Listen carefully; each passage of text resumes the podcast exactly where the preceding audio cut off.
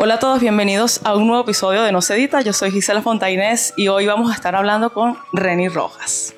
Reni es diseñador gráfico, es venezolano, tiene muchos años de experiencia en el área, estuvo trabajando en uno de los diarios de mayor circulación del país y el primero en circulación de su estado.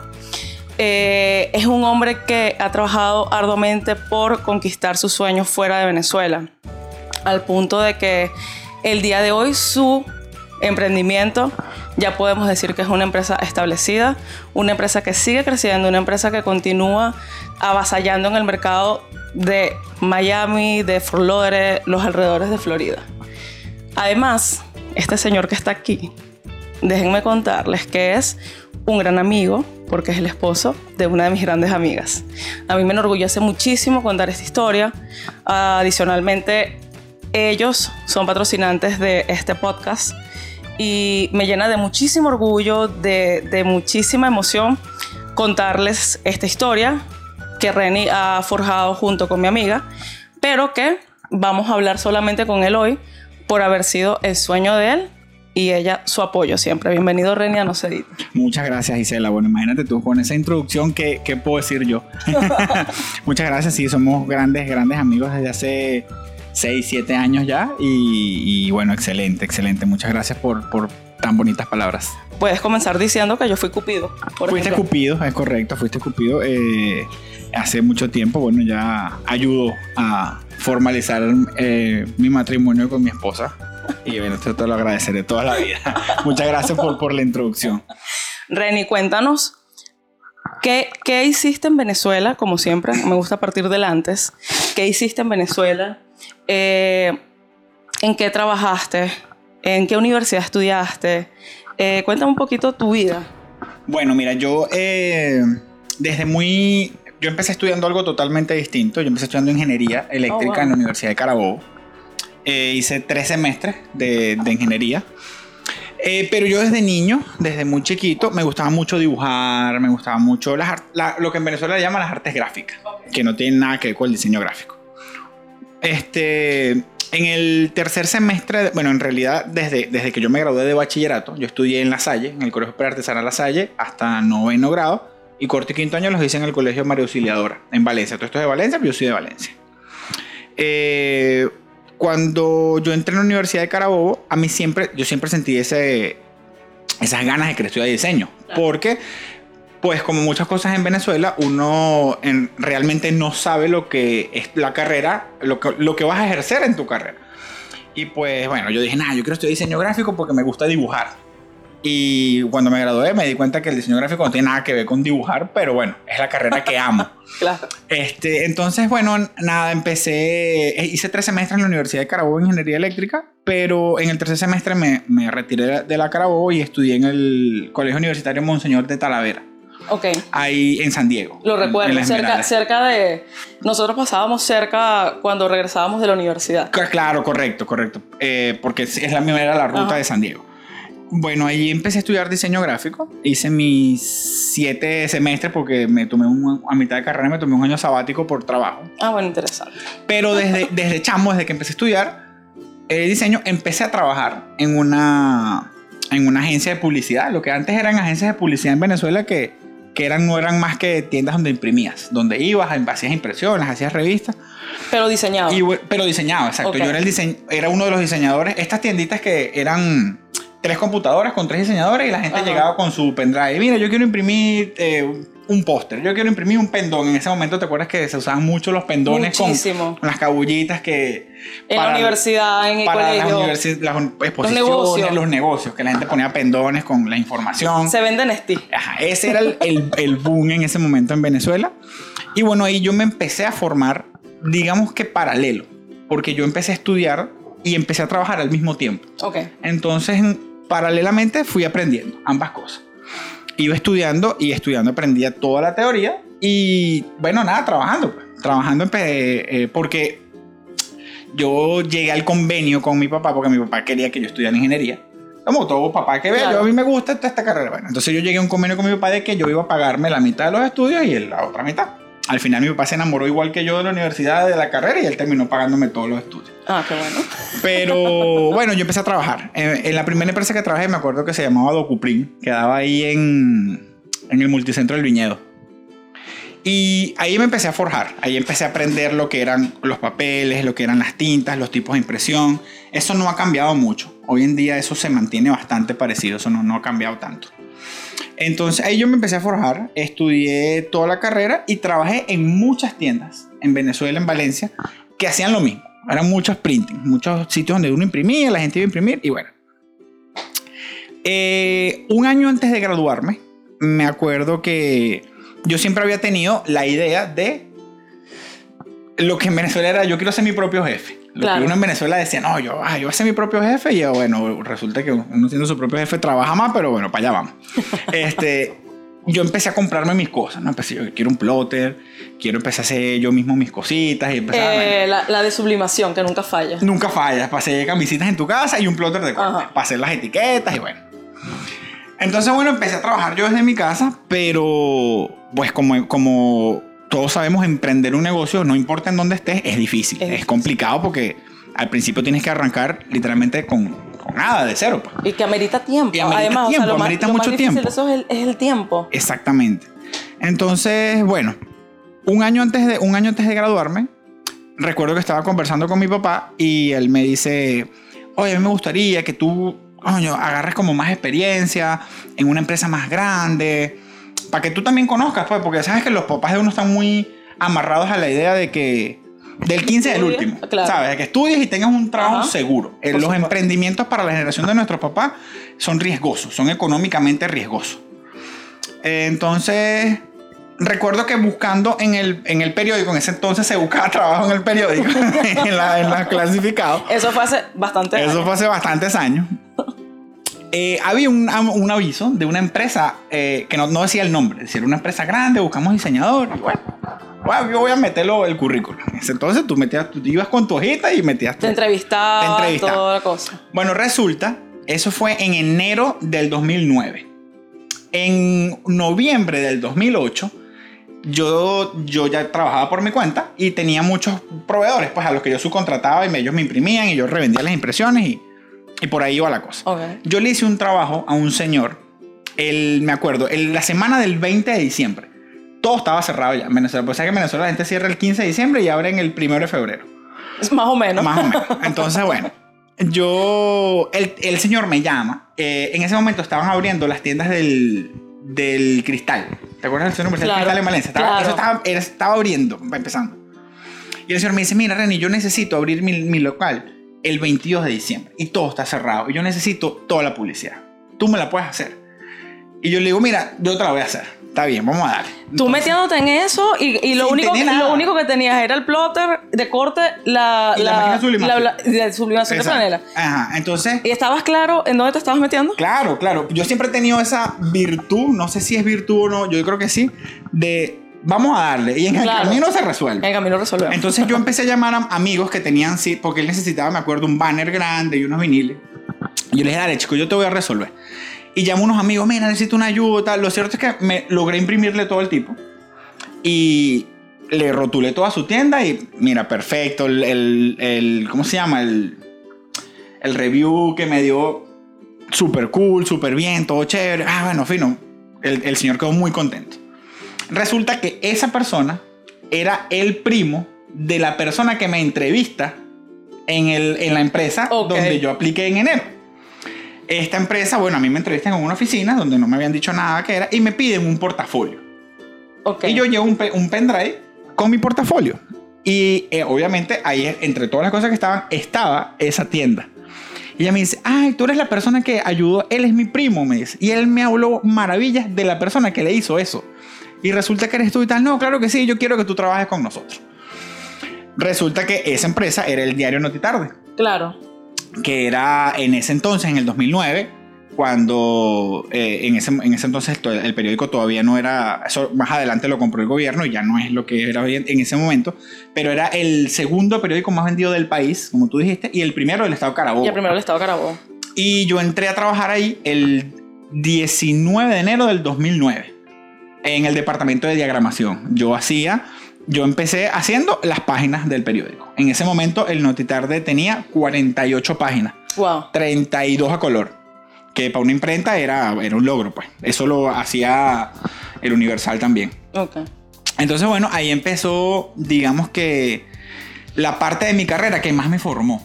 Claro, eso, eso te iba a preguntar, que si previo al, al Notitarde habías tenido experiencia diagramando diarios, diagramando revistas o, hay- o algo tan monstruoso como eso y que aparte es del día a día, porque la, la edición de un periódico siempre se cierra 11 de la noche, 10 de la noche, ya a las 10 tienes prácticamente todo maquetado, pero sin embargo, si sale algo de emergencia, una información importante, Sí. tienes que tener el espacio y la disponibilidad para moverlo. ¿Cómo fue esa Correcto. experiencia? Bueno, no, yo antes de eso había, lo más parecido que había hecho eran revistas, pero digamos que no había tenido contacto con lo que era la parte de imprenta. Ya había, hecho revistas pequeñas para clientes que, mira, no sé, clientes que vendían productos, por Ok. ejemplo. Y tenían unas revistas muy pequeñas y yo diagramaba de cierta manera eso. Cuando te enfrentas a trabajar en un periódico, que como tú dices, la edición se saca diaria cada noche. Nosotros en el Notitarde hacíamos dos periódicos a la vez, porque Notitarde tenía la edición que se llamaba Notitarde de la Costa, Ajá. que salía para Puerto Cabello. Esa se cerraba a las 10 de la noche y teníamos la edición para el resto del país, que era Notitarde solamente, que se cerraba a las 12. Mi horario siempre fue de 5 de la tarde a 1 de la mañana. Eh, a las 12 se tenía que cerrar la edición, pero siempre había un cambio. Y ahí fue cuando yo me enteré eh, o aprendí que puede, puede haber una edición con páginas y portadas diferentes. Puede llegar al interior del país un periódico totalmente distinto al que salía en Caracas, por ejemplo.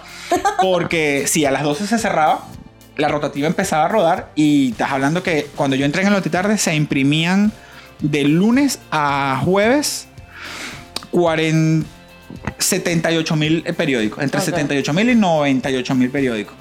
Y viernes, sábado y domingo 120 mil. Wow. Entonces, en una hora, en dos horas, se rodaban 50, 60 mil periódicos y si había un cambio, ya 60 mil ejemplares Se al iban así país.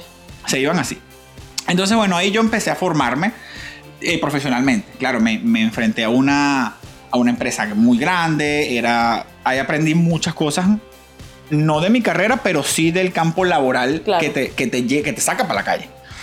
Eh, al, al año, ese mismo año, el, en enero del año siguiente, cuando cumplí un año, me, me gané en Notitarde un premio que se llama Pancho Silvino, Ajá. que es el premio al trabajador del año. Wow. Esco- escogido, yo, yo ni me enteré, o sea, yo me enteré el día que me lo gané, me acuerdo que el director, el director de Noche Tarde, un querido amigo, ahora amigo, muy buen amigo mío que se llama Laurenzi, Laurencio de Razola, eh, junto con el dueño del periódico, que era el señor Ricardo Dewey, en ese entonces, escogían a una persona de los 580 trabajadores y le daban un premio por haber sido el trabajador del año. Lo cierto es que una, una noche yo estaba en, en el espacio del periódico y el director me dice, felicitaciones. Y yo le digo, gracias. Entonces me dice, ¿sabes por qué te estoy felicitando? Y yo le digo, no, pero por algo malo no es. Entonces me dice, No he faltado. exacto, te ganaste este premio. Me dice, oh, bueno, que, que eh, fue, fue, Claro. fue muy, muy emocionante.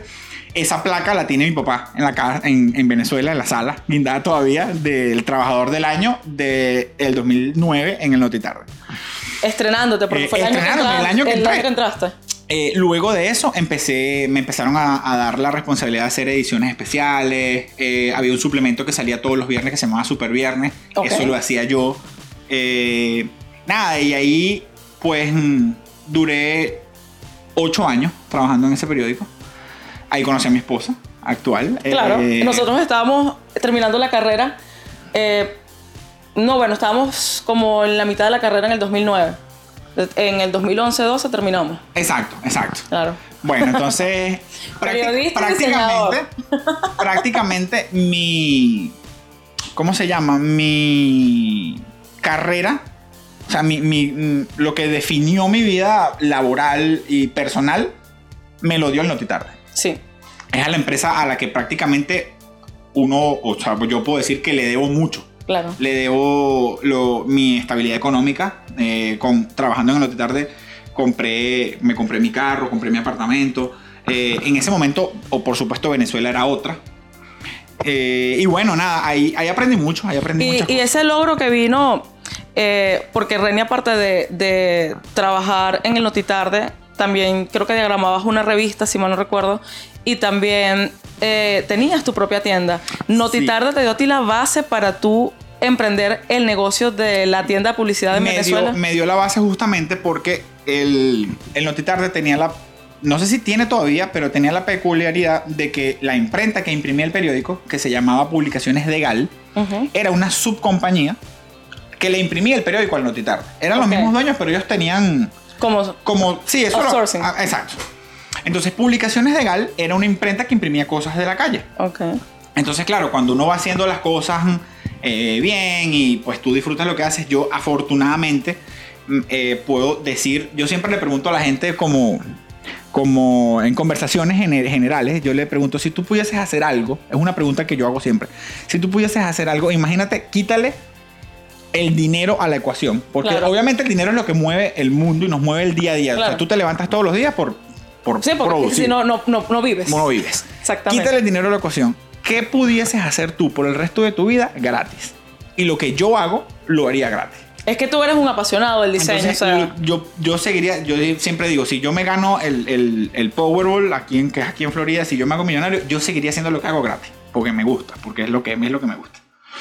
Entonces, bueno, eso fue llevando a que la gente se diera cuenta que uno hace las cosas bien, junto con todos mis amigos. De hecho, mi grupo de amigos, que es el que me queda, es el grupo de amigos que yo hice en el Notitarde. ok. El grupo, de hecho, yo el grupo del colegio lo perdí. Yo, el grupo que yo quedé con mi grupo de amigos es el grupo que yo hice en Notitarde porque hicimos una familia.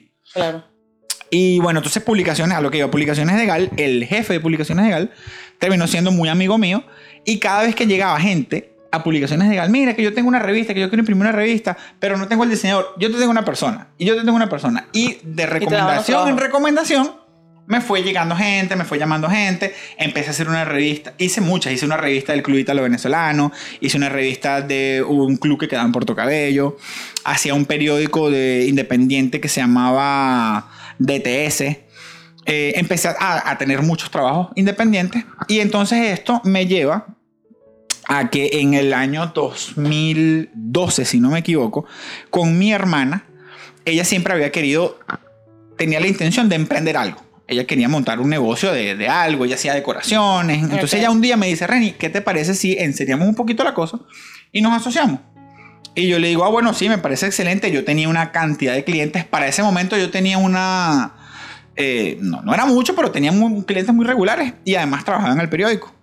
Entonces decidimos montar nuestra, mi primera empresa, que la monté junto con mi hermana, que se llamaba Entre Dos. Arte y Publicidad, que quedaban a, a la- a un centro comercial chiquitico que hicieron al lado del centro comercial La Granja, que se llamaba Free Market.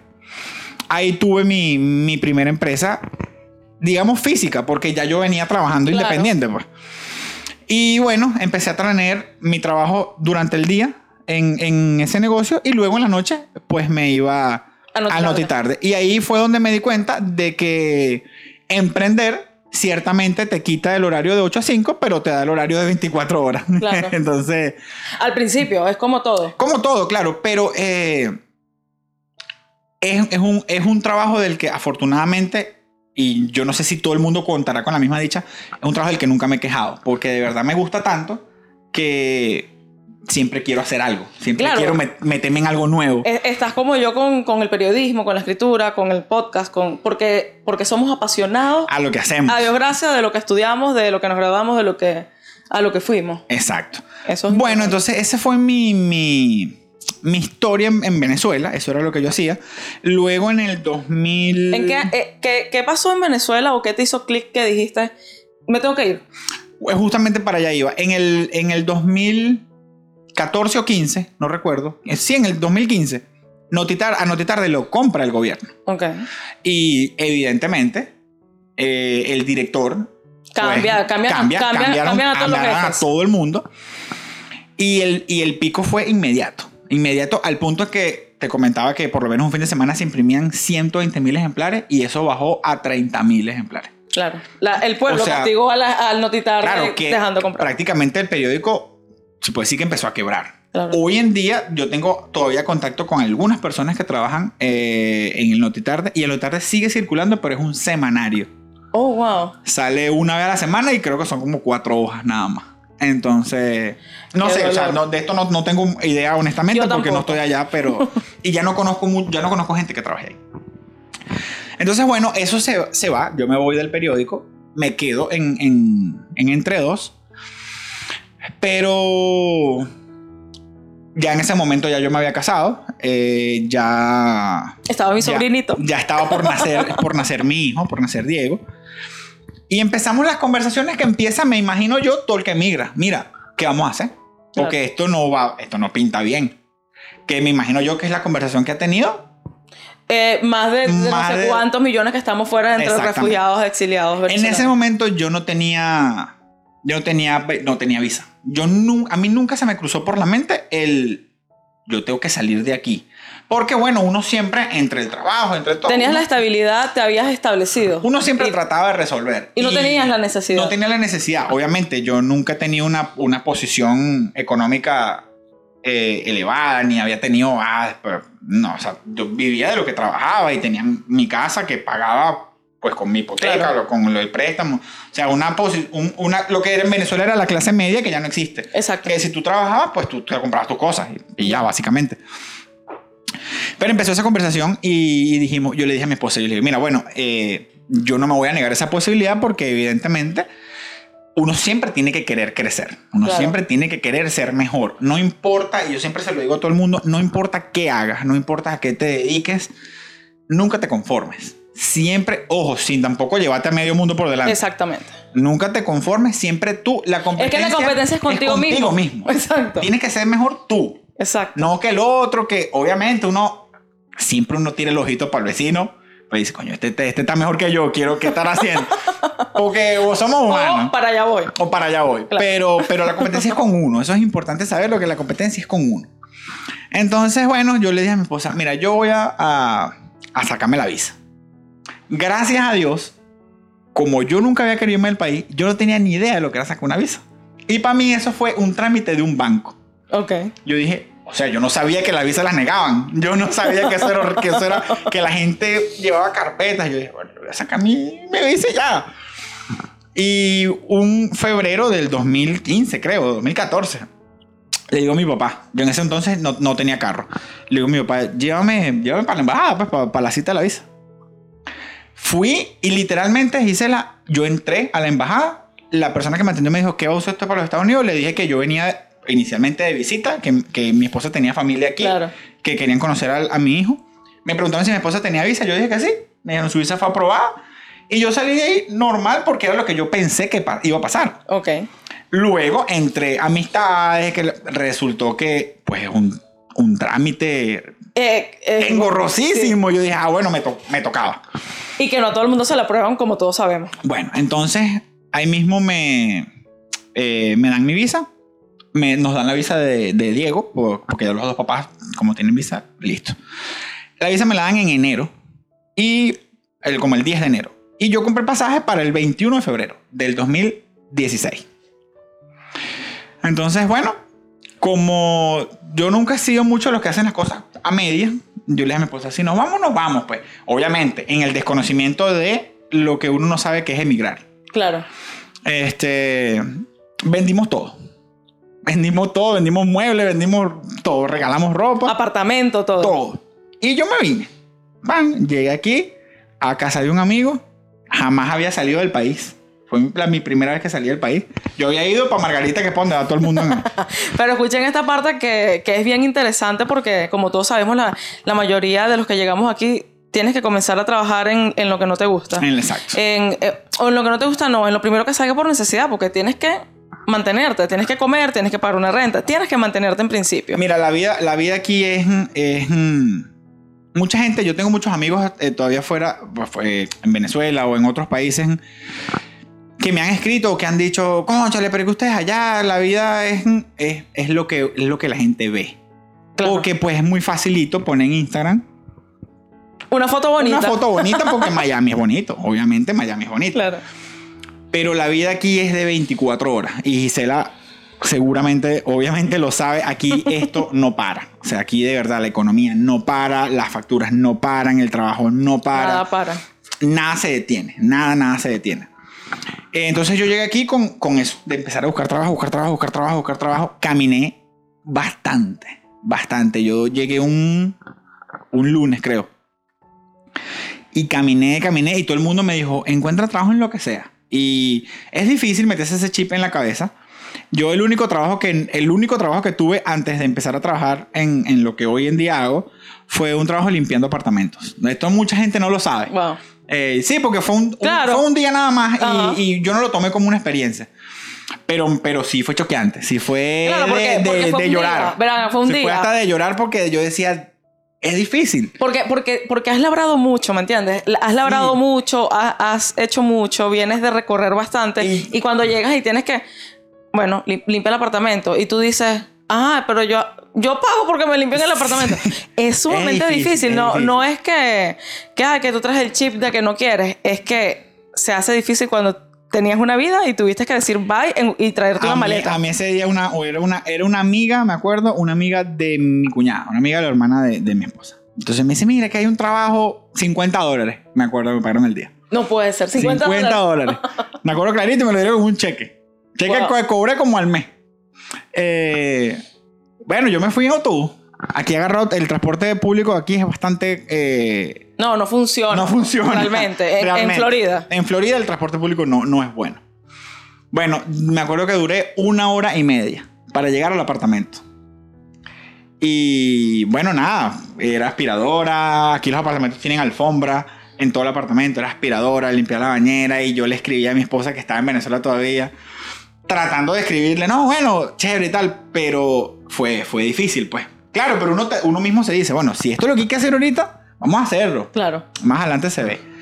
Esa misma semana, yo le dije a mi esposa, mira, yo me voy a devolver. Ella me dice, no, no te devuelvas, espérate, que eso, eso pasa, eso, eso es difícil.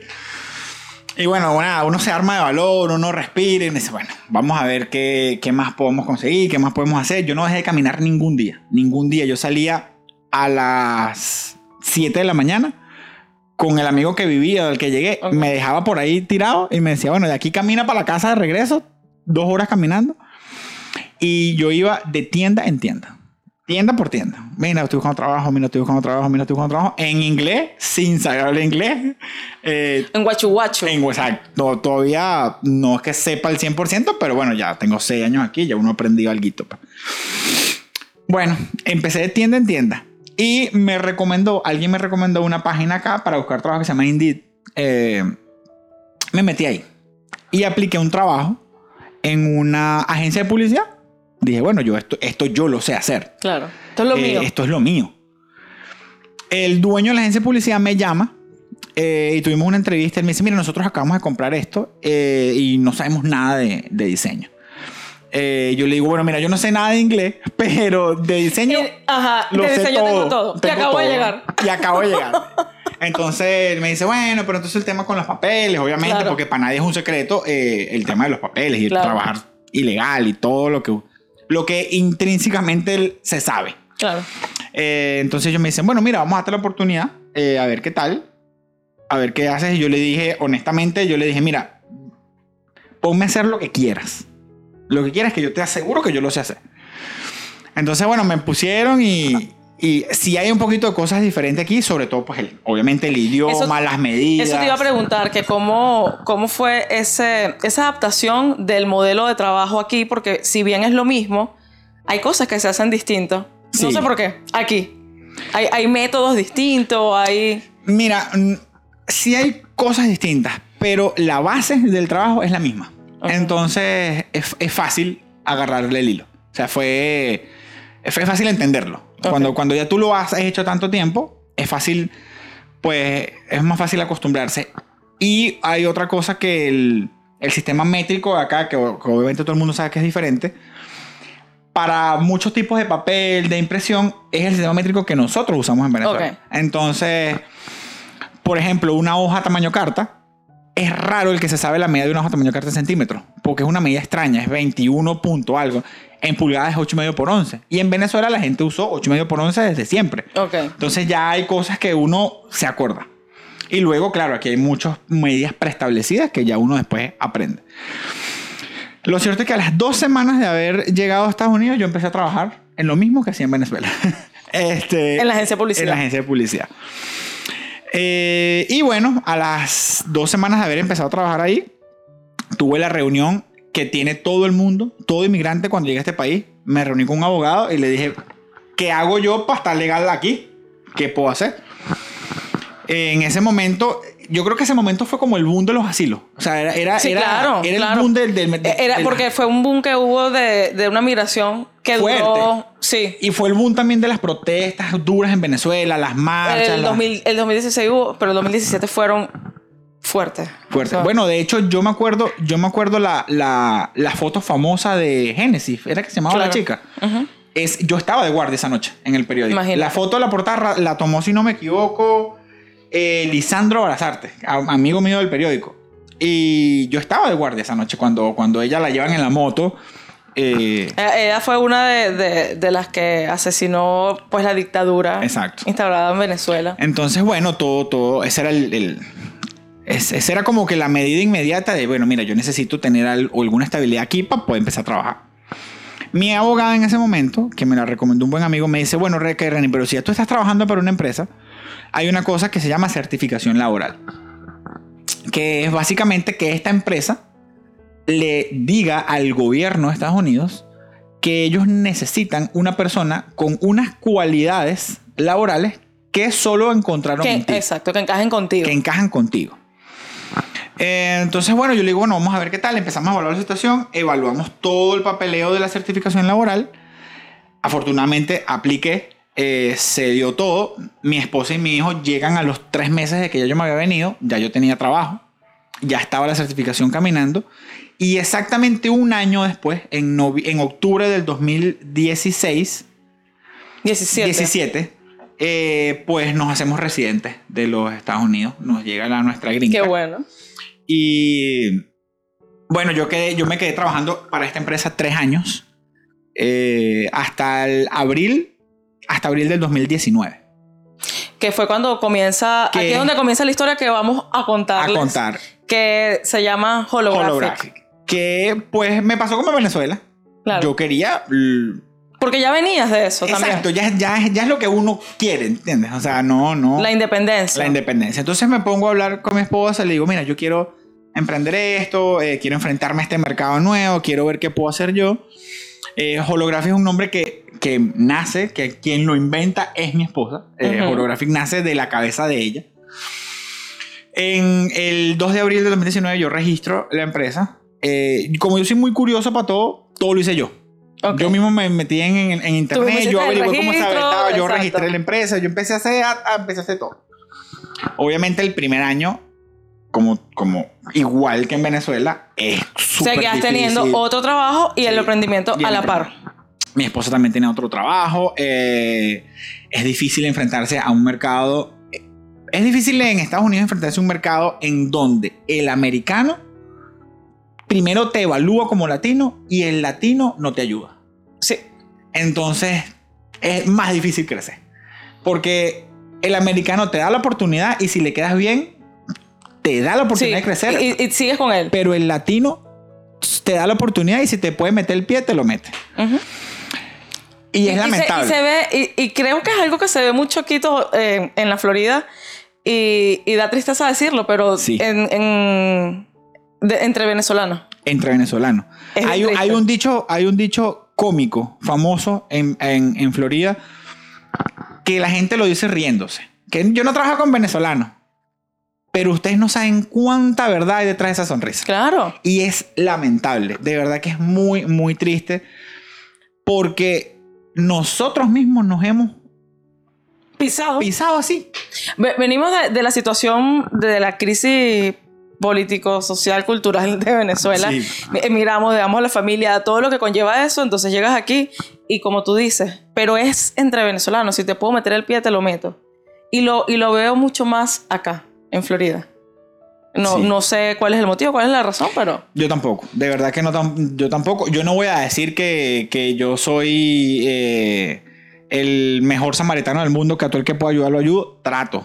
Claro. Al que pueda ayudar ayudo. No creo, no creo absolutamente para nada que la, que la manera de que uno crezca sea pisando a nadie. Sí. eh, eso, eso es como, como decía mi papá, eso es eh, pan para hoy, hambre para mañana. Claro. Eso, no- eso no sirve. No, no, puedes no puedes crecer llevándote a la gente por delante. Eso no funciona. Pero bueno, no todo el mundo supongo yo que piensa así. Entonces, Pues, hoy en día Holographic ya tiene tres años. Eh, mi esposa y yo trabajamos los dos en la empresa. El- eh, nos dedicamos del 100% a, a Holographic y logramos algo que para mí es muy valioso. Ambos vivimos de nosotros mismos. Exacto. Es lo que es, es nuestro único trabajo al que le dedicamos el 100% de nuestras horas, el 100% de nuestro, de nuestro impulso, de nuestras ganas. Y es lo que nos gusta, es lo que queremos hacer, es lo que a lo que estamos dedicados. Y además ha sido, ha sido tan divertido. Yo tengo unos días vacacionando aquí y me estoy quedando con ellos porque la esposa de él es otra hermana. Nos conocemos que tenemos como dos años de edad. Y tratamos desde hace algún tiempito de hacer por lo menos una, un, un viaje al año juntas con otra amiga.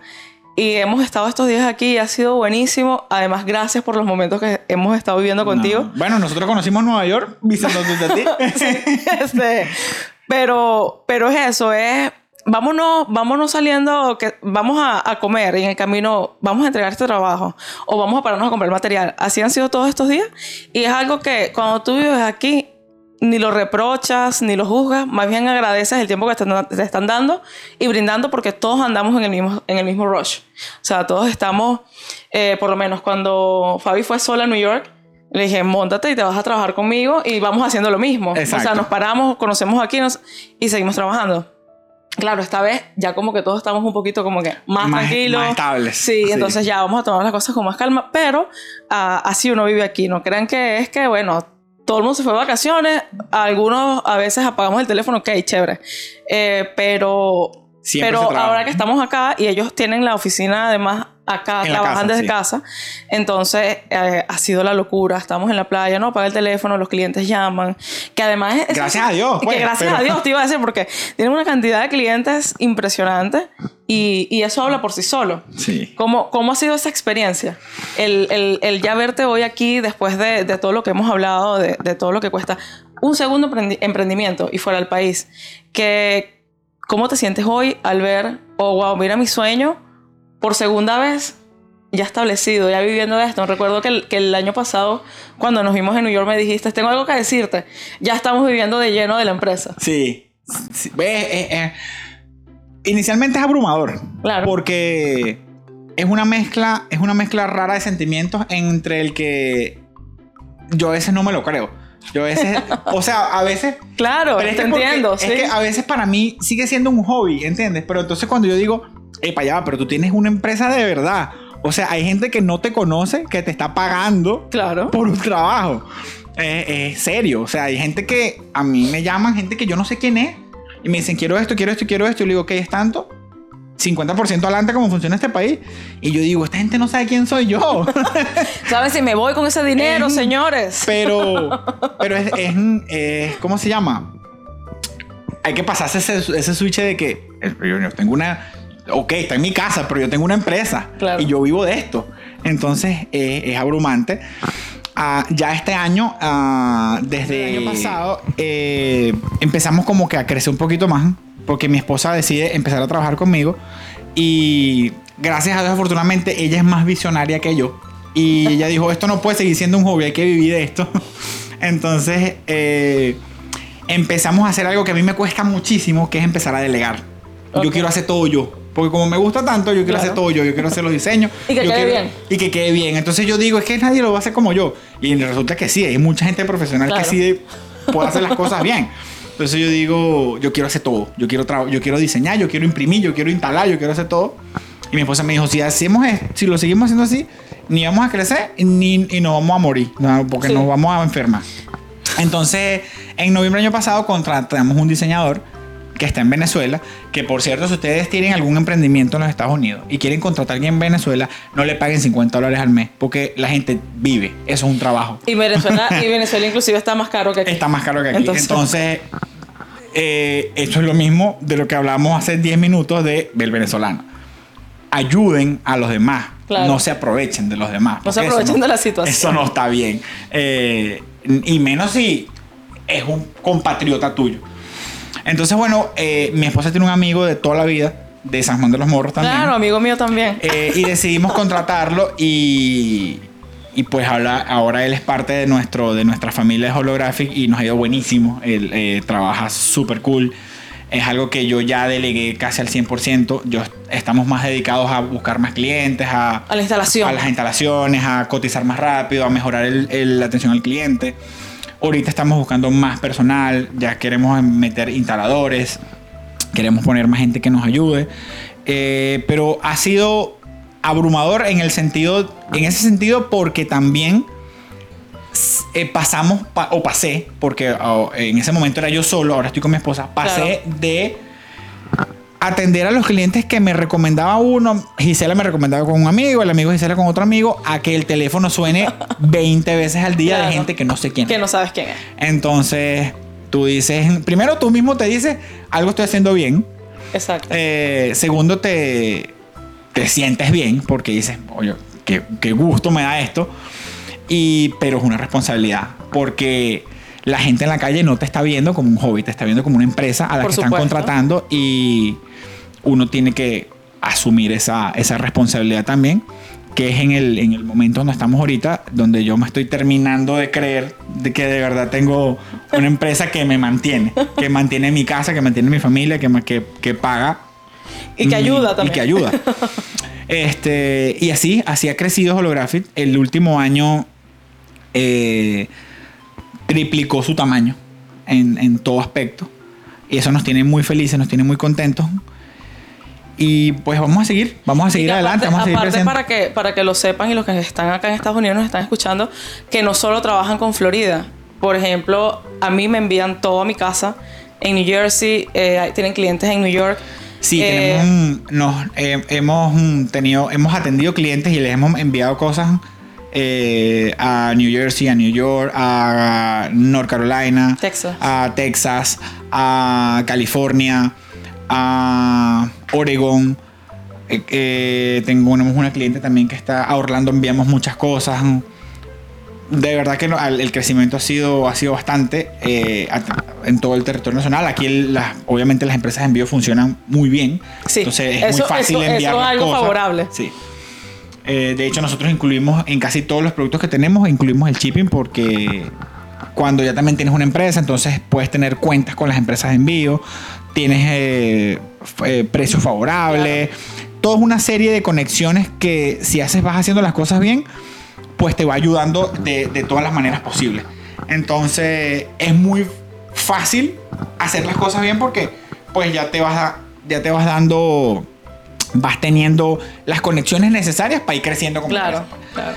Y bueno, nada, Holographic ya tiene tres años. Ahorita el 2 de abril cumplió tres años.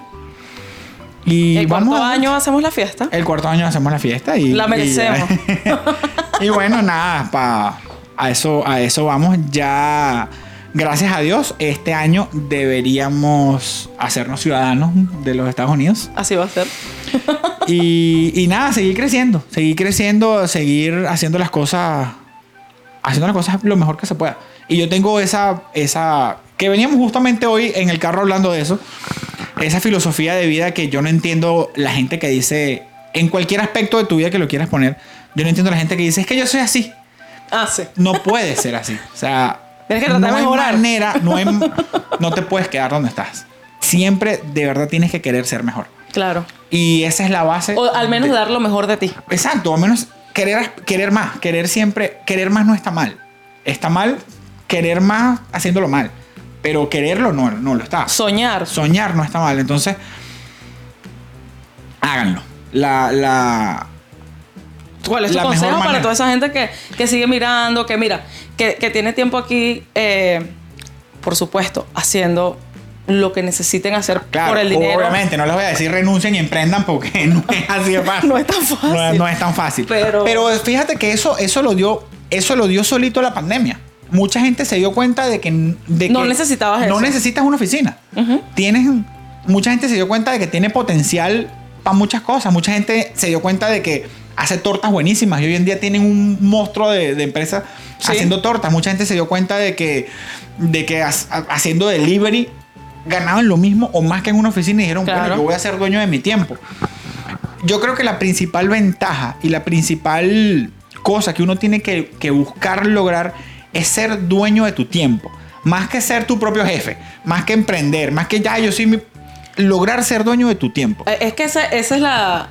Esa, esa es la meta. Esa es la meta. Cuando tú logras eso, y ojo, yo digo lograr ser dueño de tu tiempo en el sentido de que lo administres como tú quieras. No de que, ah, yo no trabajo. Yo trabajo a veces 20 horas al día de las 24. Sí. Yo a veces me acuesto a las 2 de la mañana, me paro a las 6 para llevar a mi hijo para la escuela.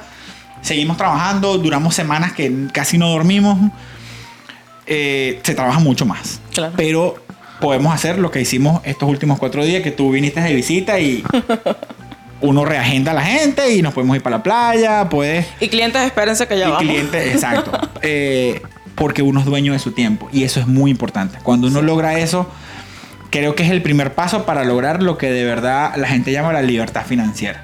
Ahora, antes, antes de despedirnos, eh, mencióname con qué materiales trabajan, eh, como que cuál es la especialidad o qué es lo que más te piden, wallpapers, acrílico. Bueno, aquí... Eh, Franelas. Franela, la verdad hacemos muchas cosas. Hacemos, eh, porque aquí tenemos en Estados Unidos tenemos la ventaja de que contamos con proveedores muy grandes, proveedores muy buenos. Eh, hay líneas de materiales muy, muy grandes. Generalmente lo primero que pide todo el mundo es tarjetas de presentación, que aquí se usan muchísimo. muchísimo. Es una manera como de probarte. Eh, y luego de eso, pues hemos, hemos hecho muchas cosas. Hacemos tarjetas de presentación, hacemos volantes, hacemos postcard hacemos eh, rotulados de vehículos, todo lo que ustedes conocen en Venezuela como publicidad exterior, banner, pendones. Acá tienen otros nombres, pero es lo mismo. Hacemos banner stand, eh, pancartas, vallas publicitarias, eh, hacemos páginas web. hace dos meses iniciamos con la cortadora láser, compramos una cortadora de acrílico, ahora hacemos acrílico, grabamos en, sobre acrílico, madera, metal, vasos, viniles de corte, muchas cosas. Una gama, franelas, todo tipo de franelas. Eh, tazas, me Tazas. Pero, me acordé porque ellos me, hicieron franelas, tazas, un montón de cosas para lo del podcast. Eh, y tenemos una línea muy grande de productos promocionales. Eh, podemos hacer llaveros, podemos hacer lo que se les ocurra. Básicamente lo Pueden cambiar el interior de, tu casa, de la oficina, de, cualquier espacio con los wallpapers. hacemos wallpaper que son eh, no son como los wallpapers viejos que, que antes usaban que bañaban de pega a la pared. Es un material muy nuevo que es, que es canvas.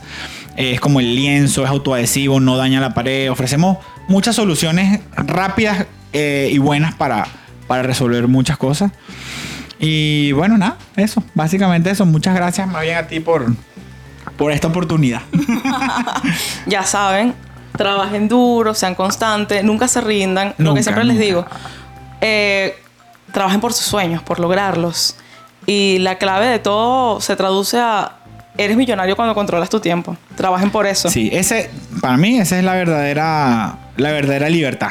Si tienen que trabajar un año, 25 horas al día, porque luego puedan gerenciar la empresa que, ustedes decidieron formar. sea lo que sea que quieran hacer. Sea lo que sea lo que quieran hacer. Vale mucho, mucho la pena.